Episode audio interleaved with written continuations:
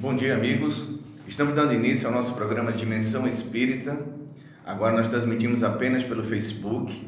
É um programa onde a gente busca realmente estudar a doutrina espírita e contribuir com todos os amigos que nos assistem, entender um pouco mais sobre essa doutrina maravilhosa que nos traz grandes esclarecimentos.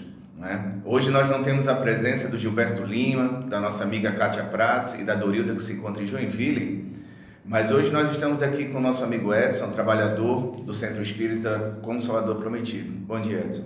Bom dia a todos, bom dia Jefferson, bom dia Raul, porque agora, diferente da rádio, a gente já está ao vivo, né? Isso. Bom dia a todos que se dispuseram a assistir o programa e que assistirão posteriormente, é, que possamos todos juntos fazer um belo programa hoje.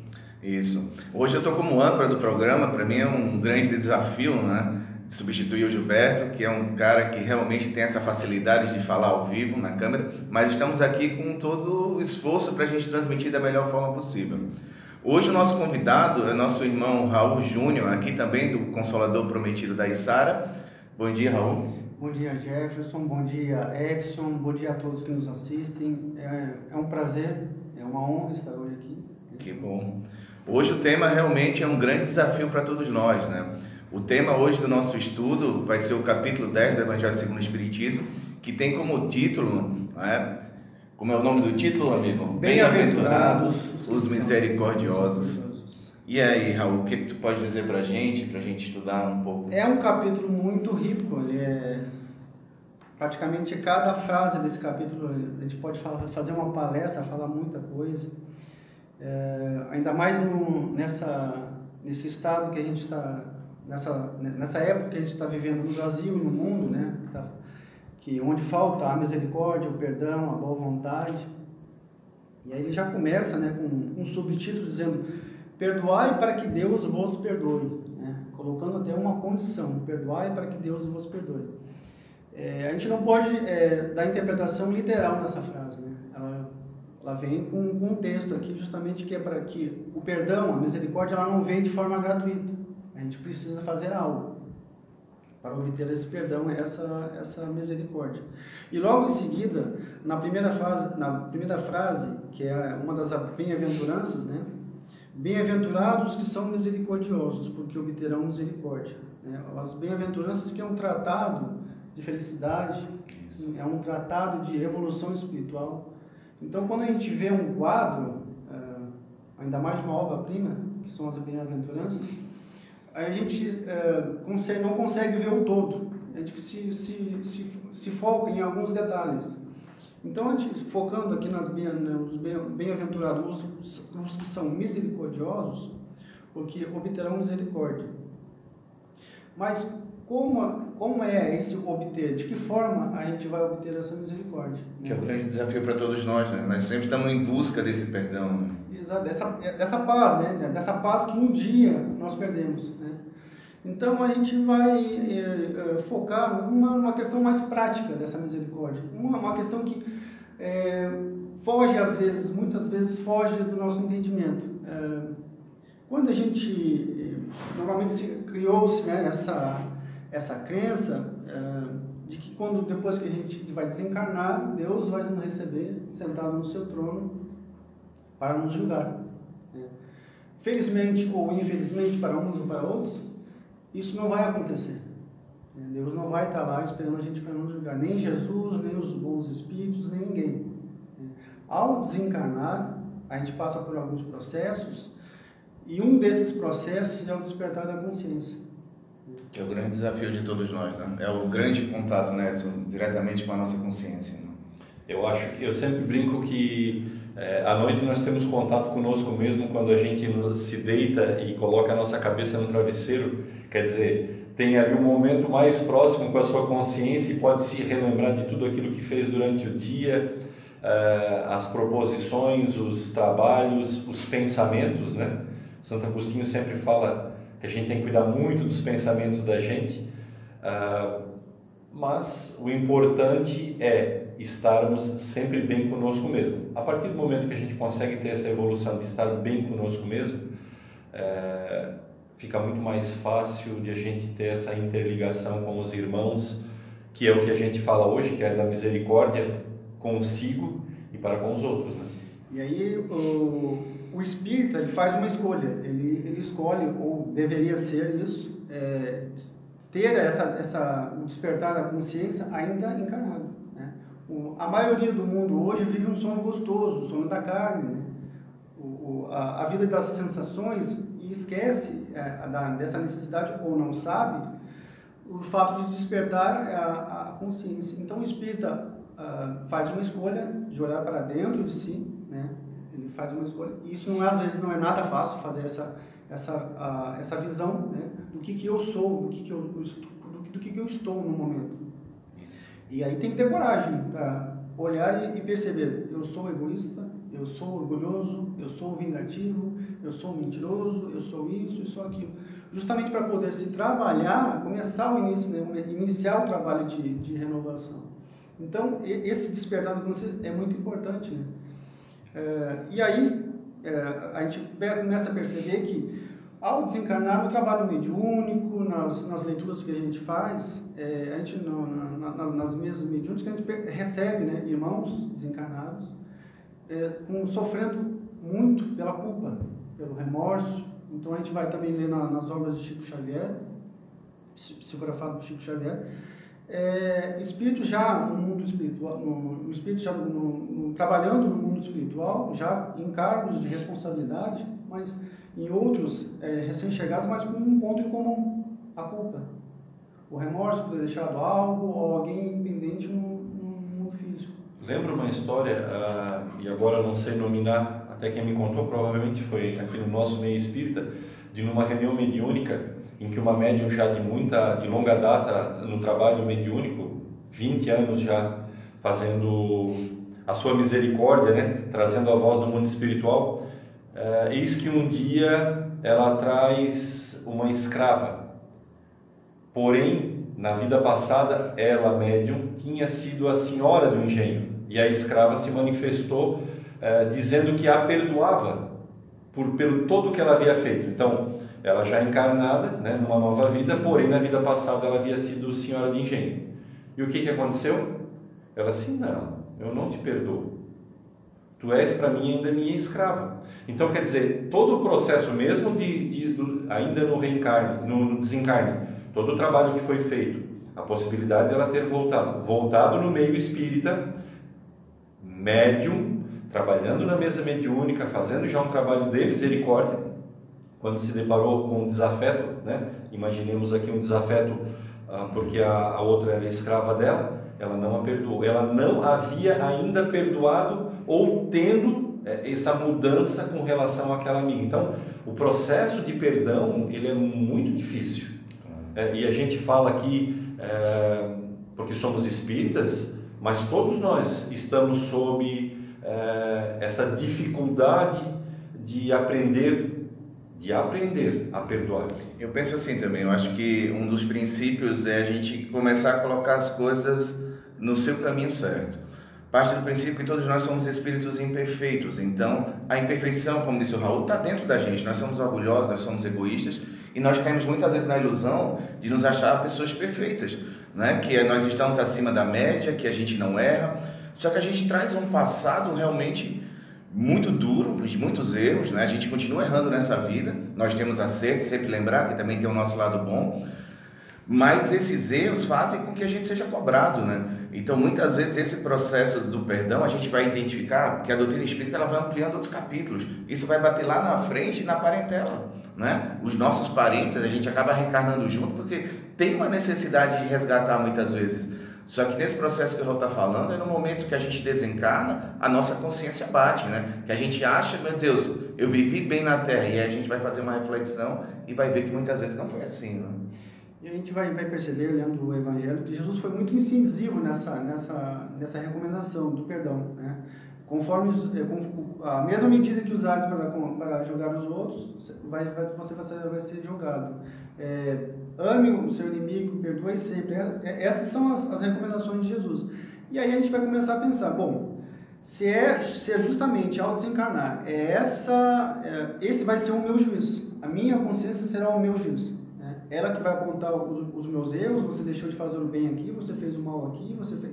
Então, não seria mais lógico, é, em cima dessa, dessa bem-aventurança, nós treinarmos o nosso juiz, né, conforme o nosso, nosso viver, sendo, é, praticando o alto perdão, que é o perdão para o nosso semelhante, e o alto perdão para, para nós mesmos. Então, não seria mais lógico, mais inteligente a gente praticar e vivenciar esse perdão? E não é à toa que esse tema se repete várias e várias vezes nos, estu nos estudos, nas palestras, justamente o perdão, o perdão, o perdão. Então, essa necessidade que a gente é, tem, e às vezes acaba, não, ou por não conhecer, ou por esquecer, de, treinar, de adestrar, de condicionar esse nosso juiz, que é a nossa consciência. Então, no momento que a gente começa a praticar o perdão, começa a viver o perdão, e é, para com os outros, para com nós mesmos, a gente vai futuramente colher um fruto muito melhor do que justamente é essa consciência mais, mais branda, mais amigável, é, é, essa prática do perdão né, uhum. vai nos ajudar nos dias de hoje, com o convívio, do, como tu falou muito bem, os nossos inimigos do passado, que hoje vêm como os nossos parentes, nossos amados, e futuramente na, na, na vida espiritual vai nos facilitar muito a, a chegada e a, e a, e a ambientação né, do mundo, no mundo espiritual. Claro. As pessoas às vezes têm, têm algumas dúvidas assim sobre a doutrina, porque a doutrina ela, ela realmente é o evangelho do Cristo, não é? com as orientações dos Espíritos. Então, nós sabemos todos que o mestre falou, né? Perdoai não sete vezes, mas setenta vezes sete, né? Então, a doutrina ela, ela traz para a gente um entendimento.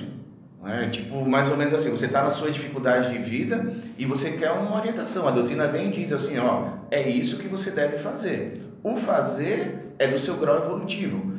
Então, quando ele diz perdoar não sete vezes, mas setenta vezes sete, ele está dizendo para você perdoar.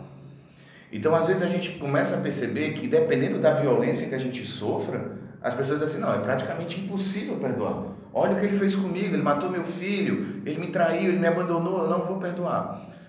Só que quando a gente começa a entender a doutrina, a gente começa a perceber que eu preciso perdoar. Não, é? não quer dizer que eu vá conseguir perdoar numa encarnação só. Mas eu preciso começar a me alimentar desse sentimento e desse desejo de perdoar. Porque senão o que acontece é o seguinte, eu vou ficar remoendo, né? vou ficar na, na posição de vítima, sempre justificando as minhas dores diante do que as pessoas fizeram comigo, mas na verdade, como a gente aprende é uma lei de causa e efeito, aquela dor que veio para mim é uma necessidade que eu tenho de passar.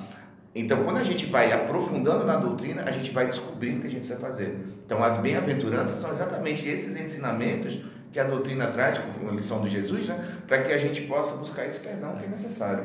Ah, é um exercício que, lendo esse capítulo, parece que a finalidade primeira é realmente perdoar.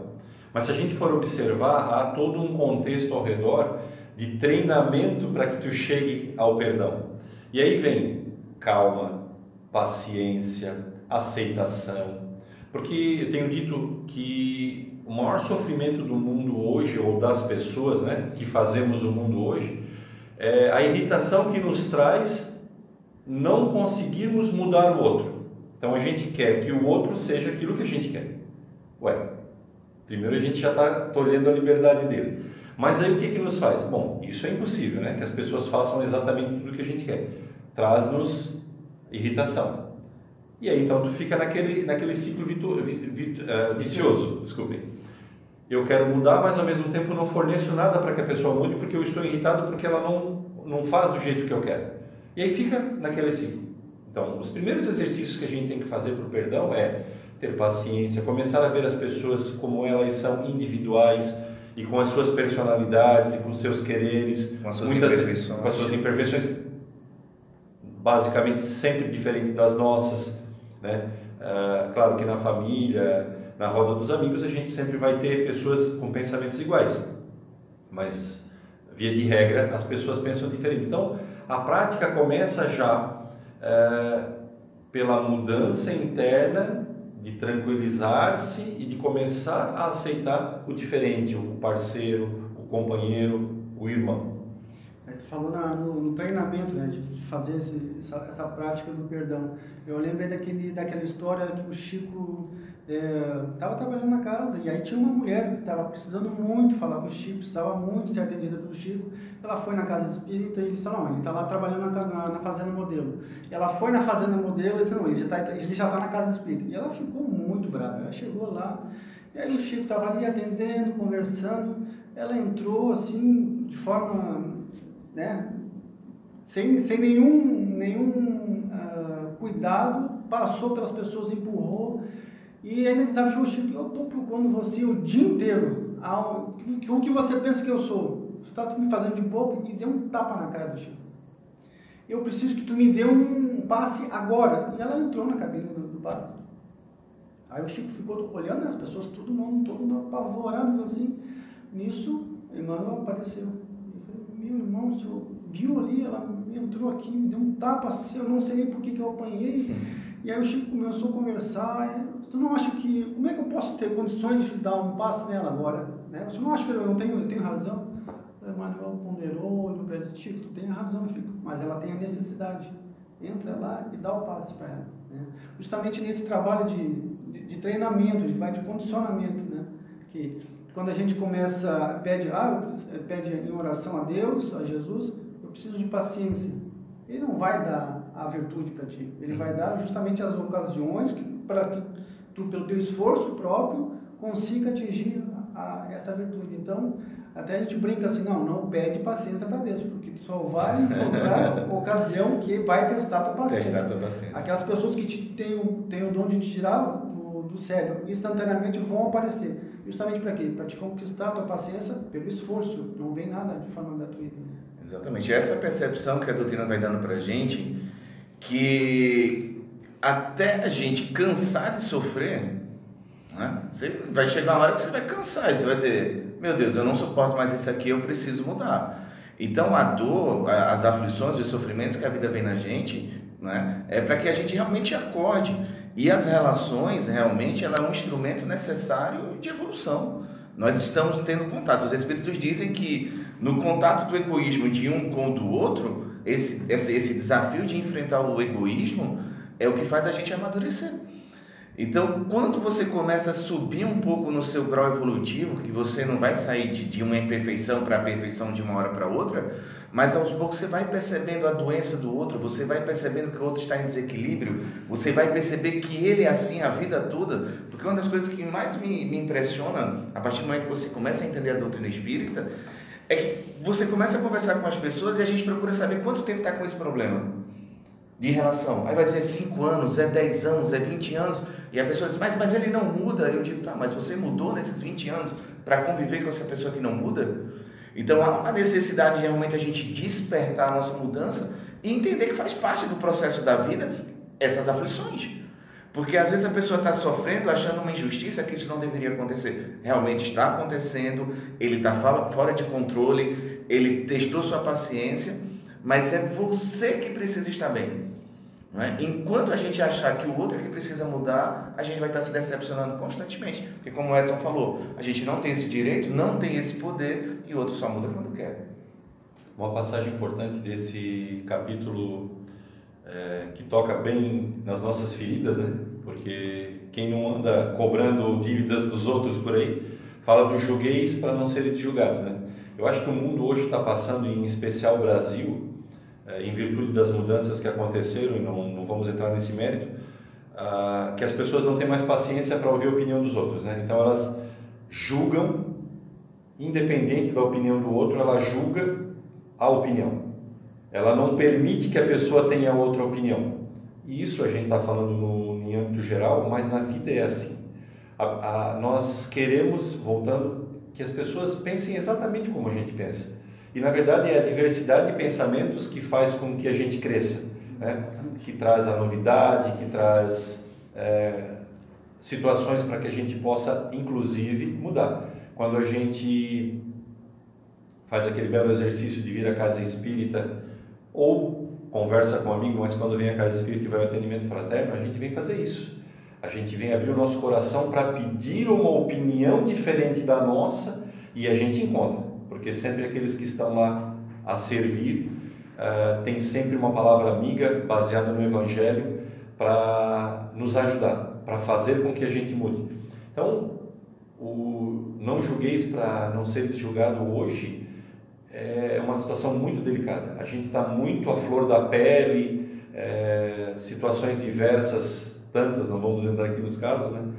Mas, e aí então a gente quer do jeito da gente. E não é assim, né? Não é assim. A gente tem que ter essa caridade, inclusive, de, da, da aceitação porque essa, essa, nesse, nesse, nesse assunto que está entrando agora é justamente isso. É, a minha opinião tem que ser imposta aos outros, né? esquecendo que ela é só minha opinião. Ela não é a verdade, muito menos a verdade absoluta. Ela é só minha opinião.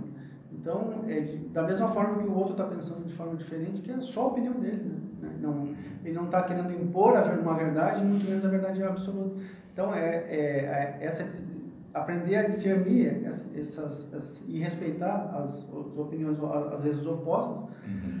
Como diz o Edson, enriquece. Né? O aprendizado, na verdade, vem com isso. Né? É na diferença. Se todo mundo pensar da mesma forma, não vai ter crescimento, não vai ter. Até porque a evolução é individual, né? não adianta tu querer forçar de alguma forma. Até eu queria entrar, Edson, eu queria entrar nesse assunto que você disse que a gente não entrasse, que é, que é a questão da política, porque o Espiritismo também ele, ele estuda bastante, mas eu vou ser bem, bem claro e, e, e bem direto o seguinte. No capítulo 5 do Evangelho segundo o Espiritismo, ele fala sobre a justiça das aflições e os sofrimentos. Então, por exemplo, hoje em dia a gente está vendo as disputas políticas, um tem uma opinião, outro tem outra. Eu, eu até perdi alguns amigos assim que disseram assim, mas Jefferson, eu pensei que tu era tão bom. Te afastasse, não perdeu? Não, é, tipo assim, me afastei, né? Mas vamos dizer assim, do convívio, perdi o convívio. Porque você tem uma posição, eu tenho outra. Ah, fulano de tal está preso, fulano de tal não está.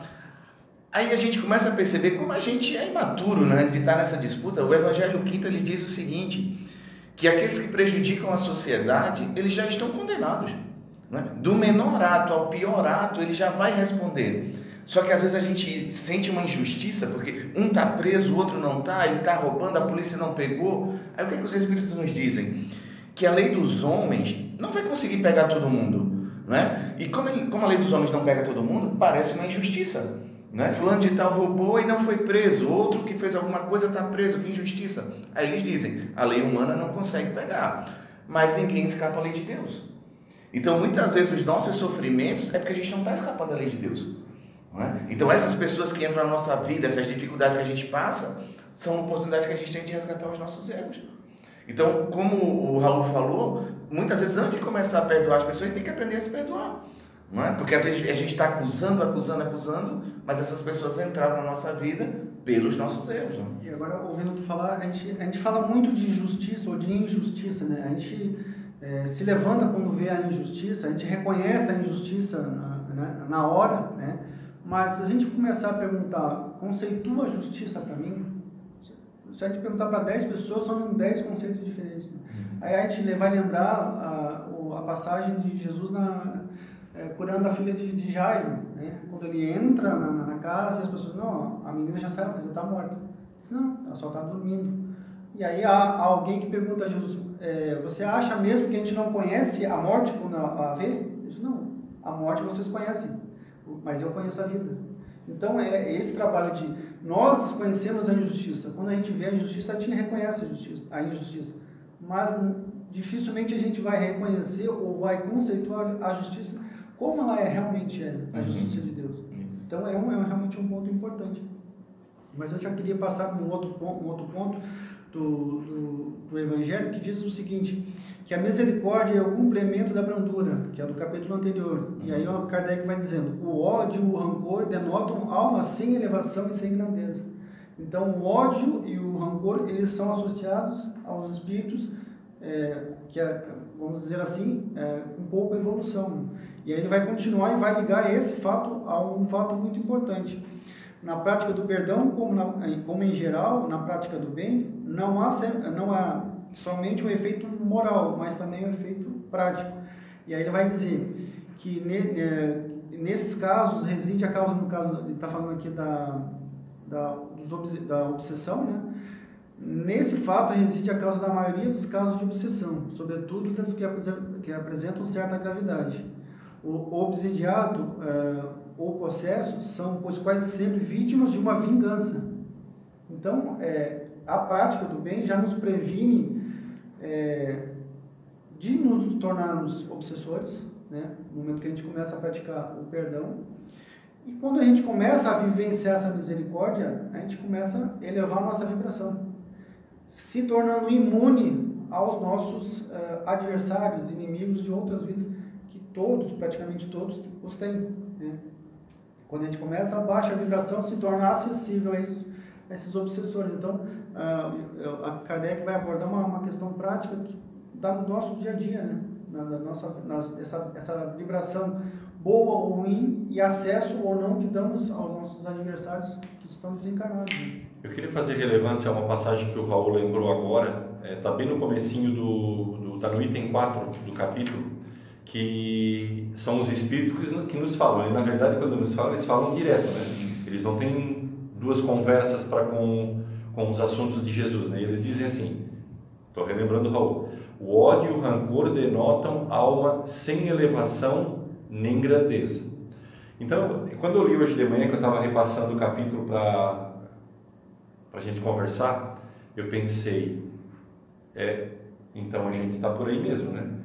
Porque quem de nós ainda não tem faíscas de ódio, faíscas, faíscas de rancor? Eu nem estou falando de percentuais elevados, estou falando de faíscas de ódio, faíscas de, de rancor para com qualquer situação.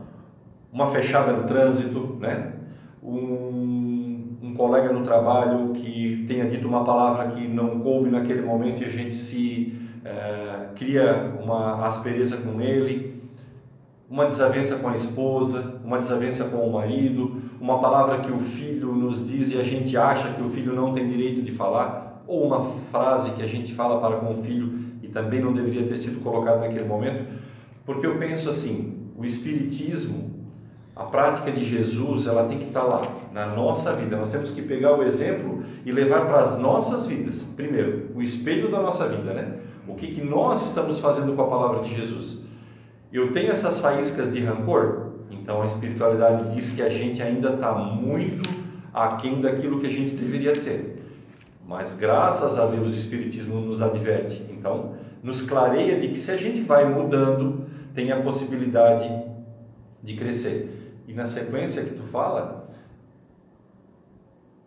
diferente da nossa vida material em que diz o ditado eu dou tapa e escondo a mão, então eu ofendo e me escondo por trás de algumas coisas e, e eu consigo não aparecer no mundo espiritual ou a relação com o mundo material e espiritual é diferente.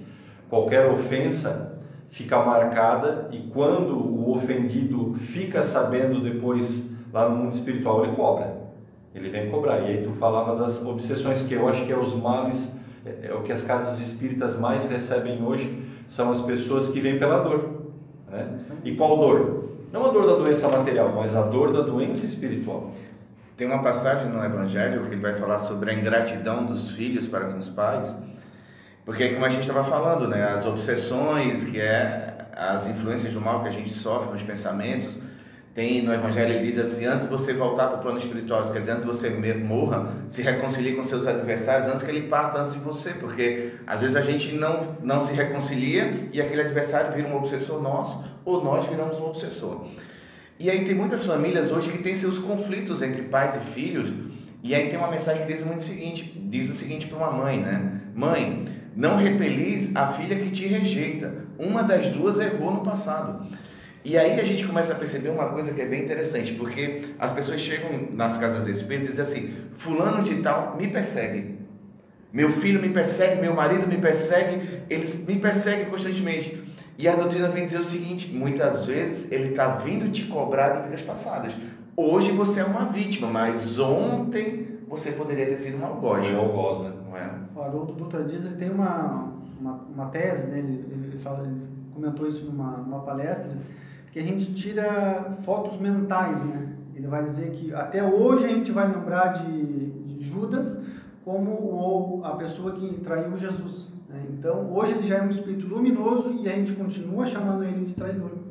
Então, às vezes a gente tira uma foto mental de uma, de, um, de uma pessoa que nos magoou, que nos, nos machucou, e a gente guarda essa foto com a gente durante muitas e muitas reencarnações.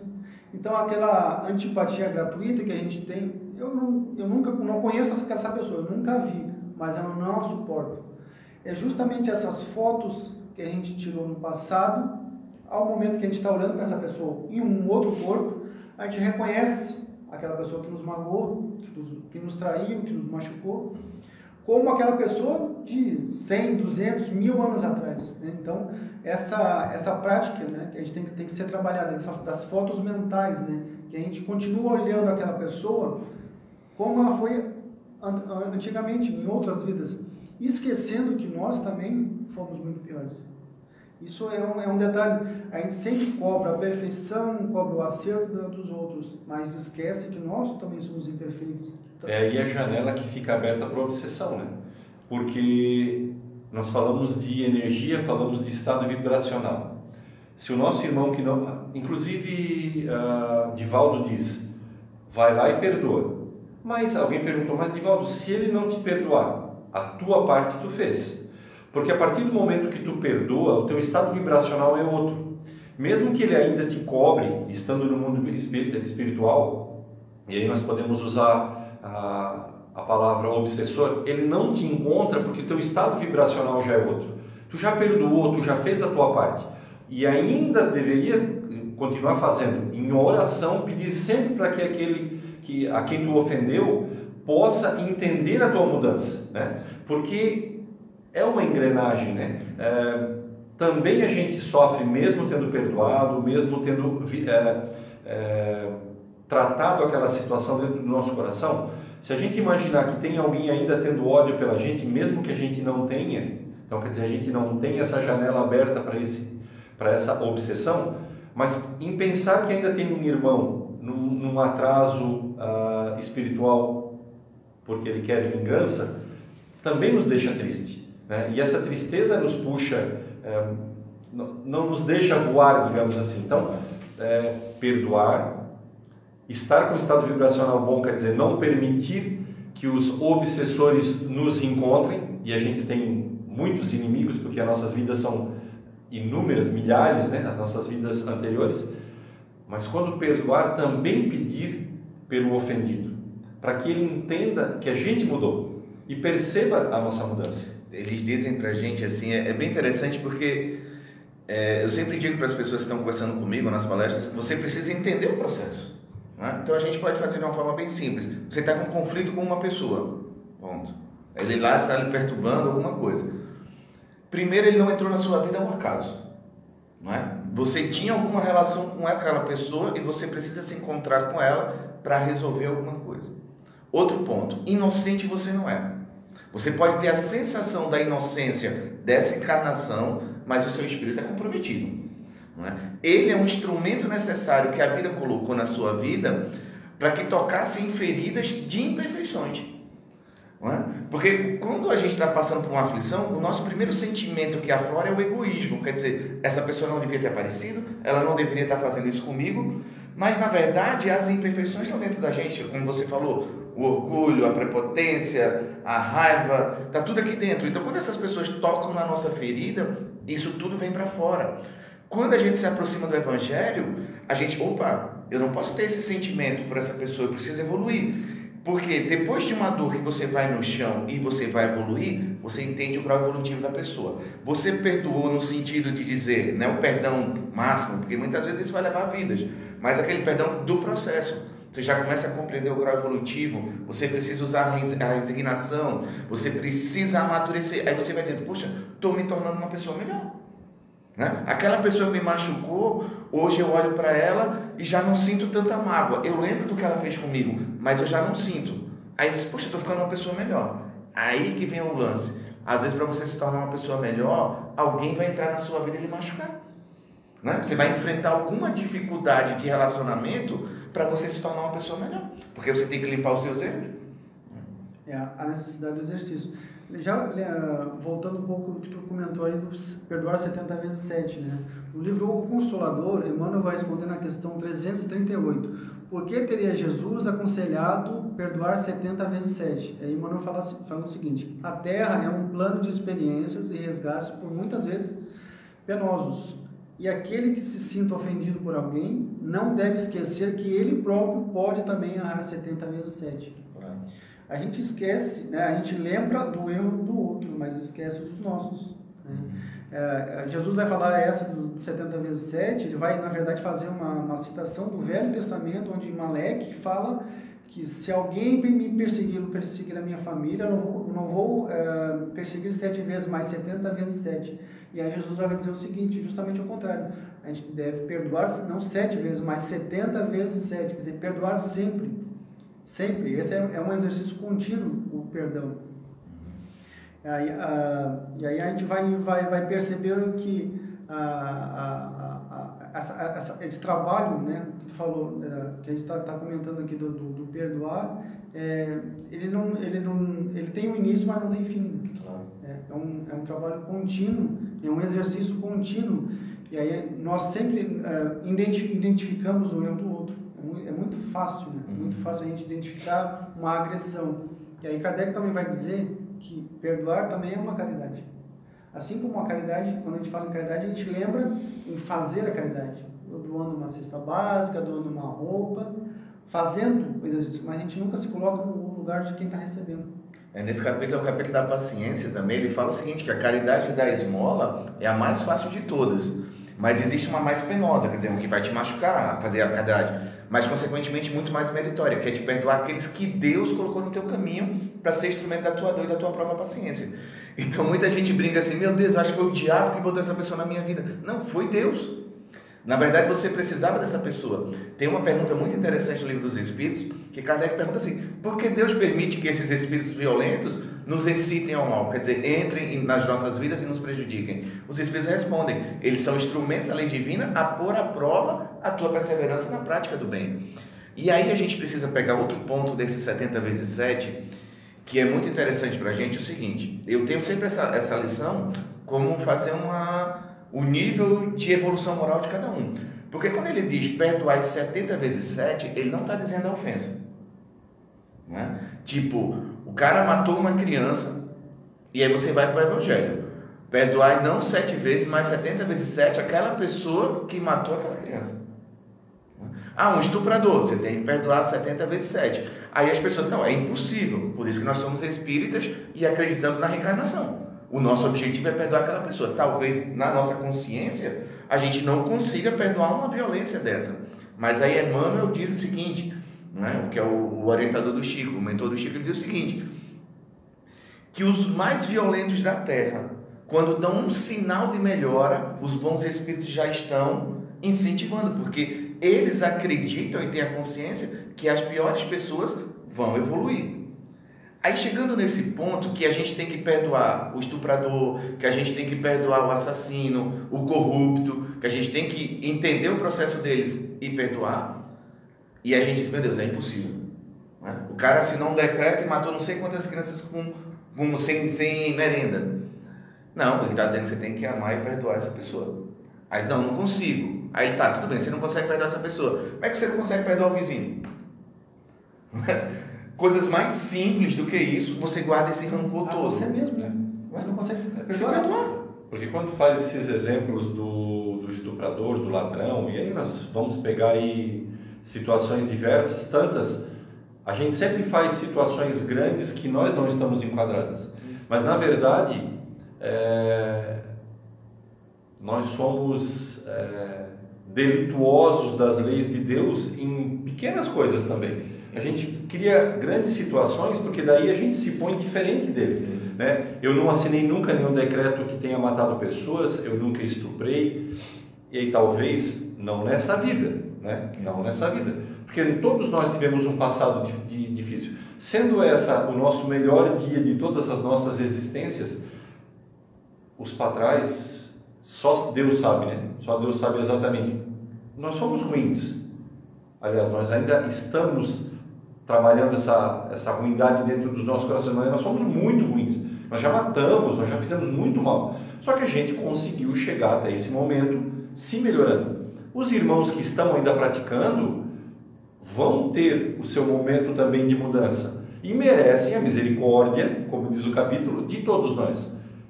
Se a gente não consegue ainda entender que um estuprador merece misericórdia, que o assassino merece misericórdia, porque realmente ainda a misericórdia não está de toda feita dentro do nosso coração. Mas então também é um processo que se faz, né?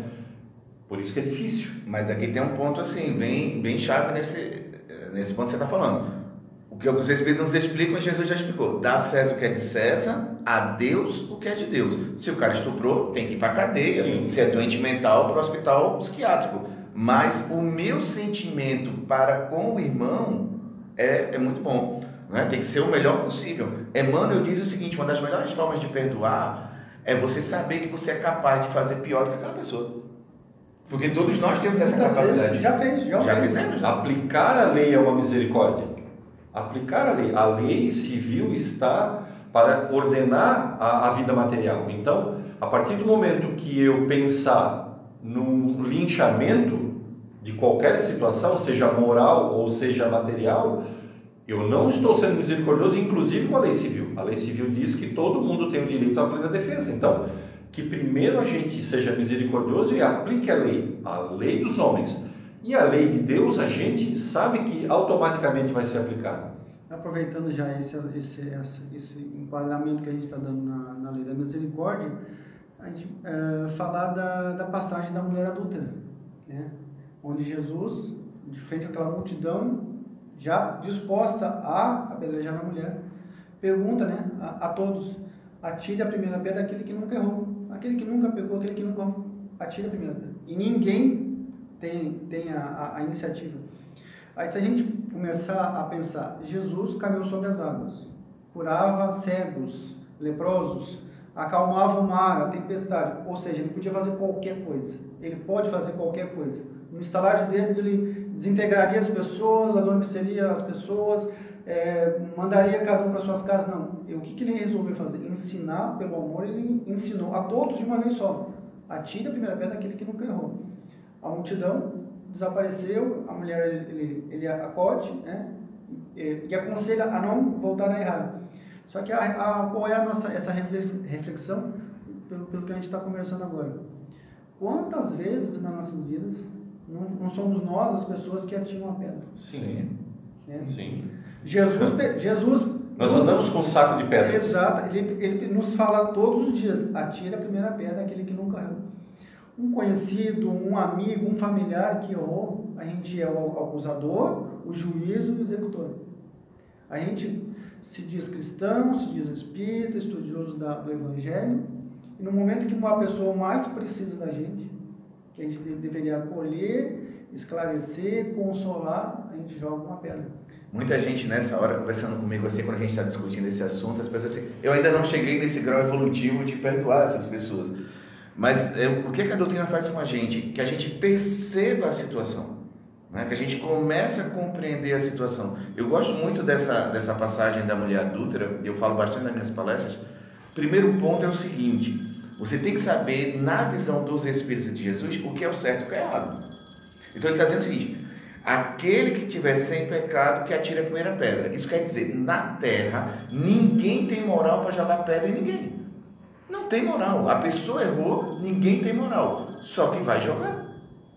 Vai jogar. E se você errar, porque, por exemplo, eu gosto muito dessa lição porque tem dois pontos. Tem um ponto que ele explica para a multidão, né? Diz assim: olha, vocês não têm moral para jogar pedra, então não joguem pedra. Mas tinha a lição da mulher adúltera, que é do alto perdão. Para mim, a maior lição do alto perdão. Porque o que acontece é o seguinte: quando ela olha para Jesus e Jesus diz assim: Olha, eles foram embora.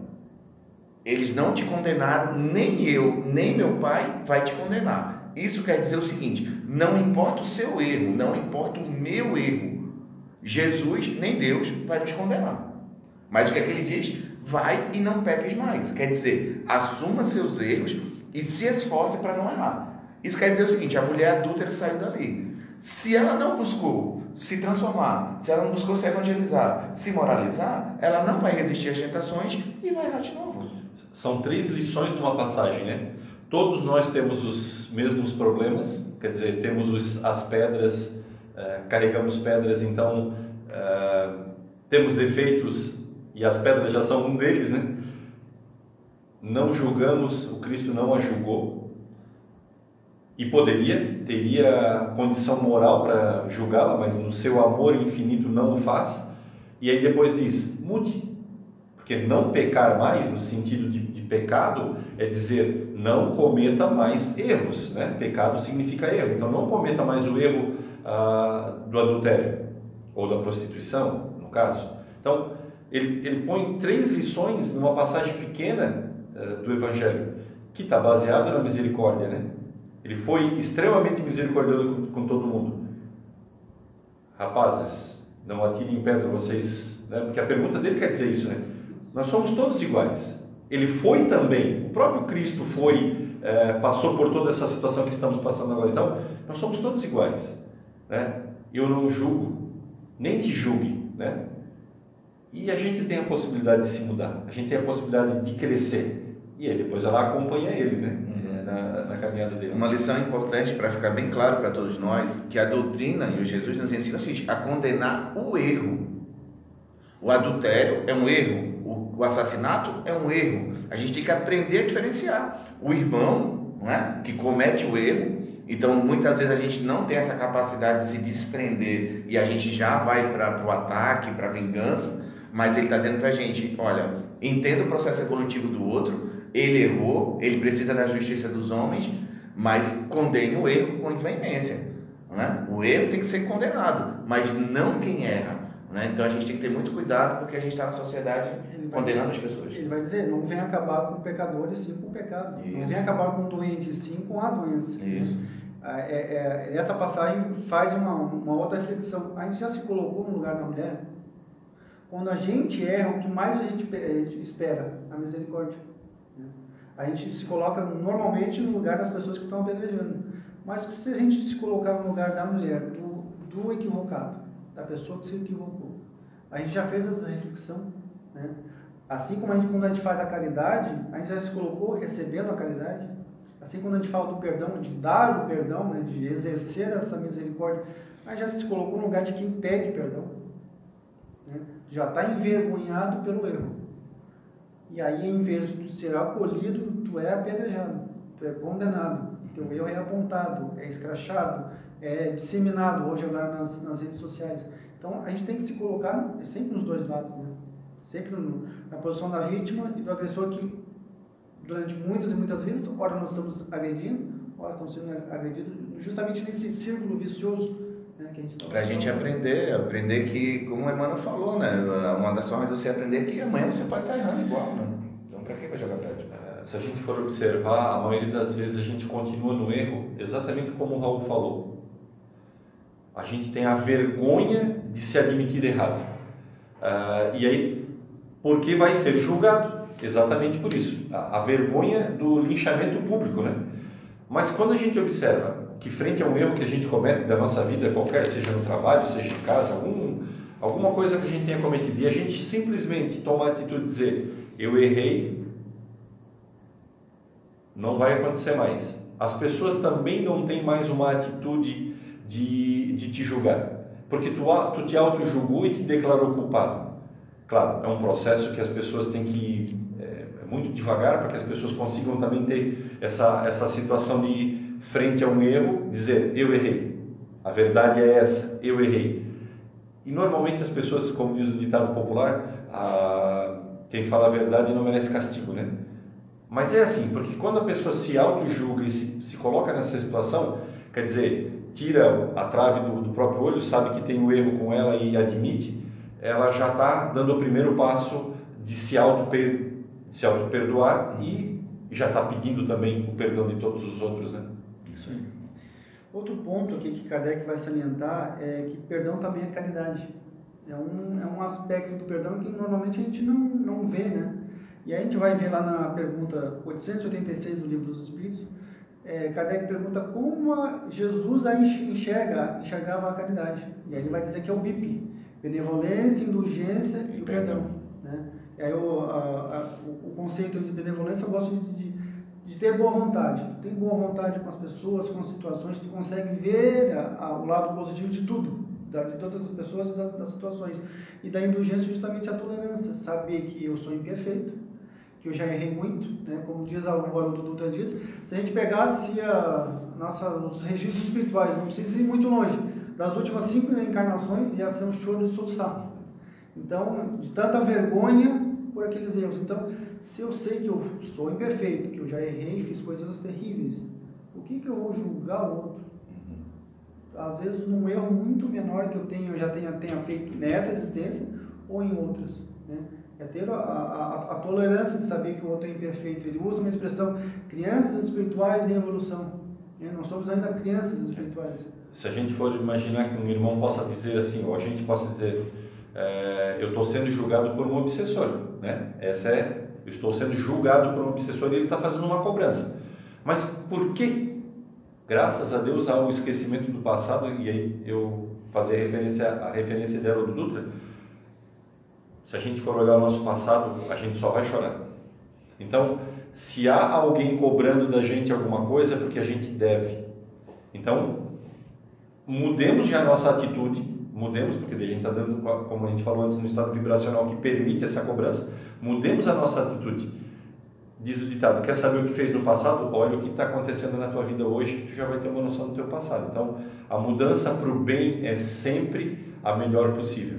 Isso, e a nossa mudança não pode depender do outro. Uma coisa que eu acho bem interessante também focar na questão do perdão e, e, e desse entendimento é o seguinte: às vezes você pega uma pessoa viciada em cigarro? Às vezes você pega uma pessoa viciada no álcool, na cocaína, tá lá, você consegue identificar o vício da pessoa. Só que os nossos vícios morais são milenares milenares. Então o que acontece é o seguinte, a pessoa tem um problema de relacionamento com uma pessoa, aí a pessoa chega e pensa assim, ah, mas ele sempre tem esse comportamento que me machuca. Tudo bem, esse comportamento errado dele, que está te machucando, é um vício do espírito dele. Ele não vai mudar só porque você quer, só porque você chora, só porque você sofre, às vezes nem só porque ele quer. Porque às vezes está tão impregnado o erro dentro da pessoa que ela vai continuar errando com você. Então, muitas vezes é esse ponto de a gente despertar. Você compreender a imperfeição do outro e se proteger dele. Então, tem muita gente que espera a mudança da pessoa, não busca se preparar, se fortalecer para conviver com essa pessoa e passa a vida toda levando flechada, levando pancada, esperando um milagre. O milagre não acontece. Muitas vezes essa pessoa que está errando bastante, ela vai ter que passar por uma dor profunda para ela rever suas atitudes. E aí quem está do lado tem que mudar. Né? Como a gente falou muitas vezes, aceite os seus erros, se perdoe constantemente, mas também passe a entender o outro, porque se você não entender a imperfeição do outro, o grau evolutivo do outro, você vai viver sofrendo de ingratidão a todo momento. Né? É, é, é, um, é um trabalho que, no momento que a gente descobre a doutrina espírita, a gente começa um trabalho de plantar. A gente começa a plantar em nós mesmos e nos, nos que nos rodeiam. Né? Então, às vezes, a gente vai cria essa expectativa de já colher nessa existência a, a, as, essa, essas, implantando essas mudanças. E muitas vezes um filho nosso, um, uma pessoa muito querida, vai conseguir despertar daqui a 100, daqui a 200, daqui a 3, 4 vidas. Então, da mesma forma que a mudança vai levar um, um tempo, e aí falando, eh, aproveitando o que tu falou, desses vícios arraigados há séculos, há milênios, se vai ser, se é difícil para nós, é difícil para o outro. O outro da mesma forma. Isso, a gente já está faltando cinco minutos para a gente encerrar o nosso programa. Então eu gostaria de pedir para o Raul que ele desse uma explanação ali, um fechamento para a gente do que tem esse capítulo. Então, o, esse, essas uh, bem-aventurados né, são os felizes, são os misericordiosos. Os felizes são as pessoas que conseguem, que aprenderam e que, vivem, que vivenciam né, a misericórdia. É, eu acho que para fechar, para exemplificar, é, eu, vou, eu, vou, usar o caso da, da mãe de, de André Luiz, no, no, livro do Nosso Lar, que André Luiz ele faz um esforço né, para conhecer, para é, visitar a mãe, consegue visitar a mãe, é, ele fica muito feliz. E aí a mãe dele, né, ele preocupado com o pai, comenta, olha mãe, eu tentei entrar em contato com o pai, mas ele está inacessível. Eu falei, não, esse, esse assunto já está tá, tá, tá resolvido. Eu vou voltar para a Terra, né, vou, vou reencarnar, vou receber ele como marido, e, as, e, e o detalhe é, ah, na, na, existência anterior, o pai de André Luiz tinha duas amantes. Ele não tinha somente uma, ele tinha duas amantes que hoje estavam no umbral junto com ele. Então ele, a, a mãe de André Luiz ia receber o, marido novamente como marido e as amantes como filhas. Então ela já está num, num, num, degrau acima, ela já não somente está um, se esforçando para aprender a misericórdia, ela está vivendo a misericórdia, ela está vivendo o perdão. Então é um, é, um, é um alvo, é um objetivo que a gente tem que é, almejar, né? É, é nos esforçar para atingir pelo menos esse patamar, né? de começar, de iniciar a viver a, o perdão, a misericórdia. É, eu sempre brinco ali que a, a dificuldade de tu quer exercer o perdão, a misericórdia, dirige em Criciúma. Ali é o melhor lugar que tu pode exercer a tua misericórdia. E a gente sempre acaba esquecendo, né? A gente vai cobrar e vai xingar e vai brigar da pessoa que errou na nossa frente, mas esquece. E aí dá vergonha quando a gente erra. Né? A Duda vai falar um dia que estava andando ali no, no, no, trânsito de Belo Horizonte, uma pessoa cortou ele e ele baixou o vidro para. Disse, eu vou baixar o vidro e vou xingar esse cara. E o filho dele estava junto. Ele disse, o que, que tu vai fazer, pai? Aí deu uma. É, eu ia conversar com, com a pessoa, tu ia brigar com ele, né? É, provavelmente. E se ele ver as tuas palestras? Como é que vai ficar? Uhum. Ele disse, eu, eu vou ficar perdido. Ah, eu tenho uma dessa, então eu vou contar.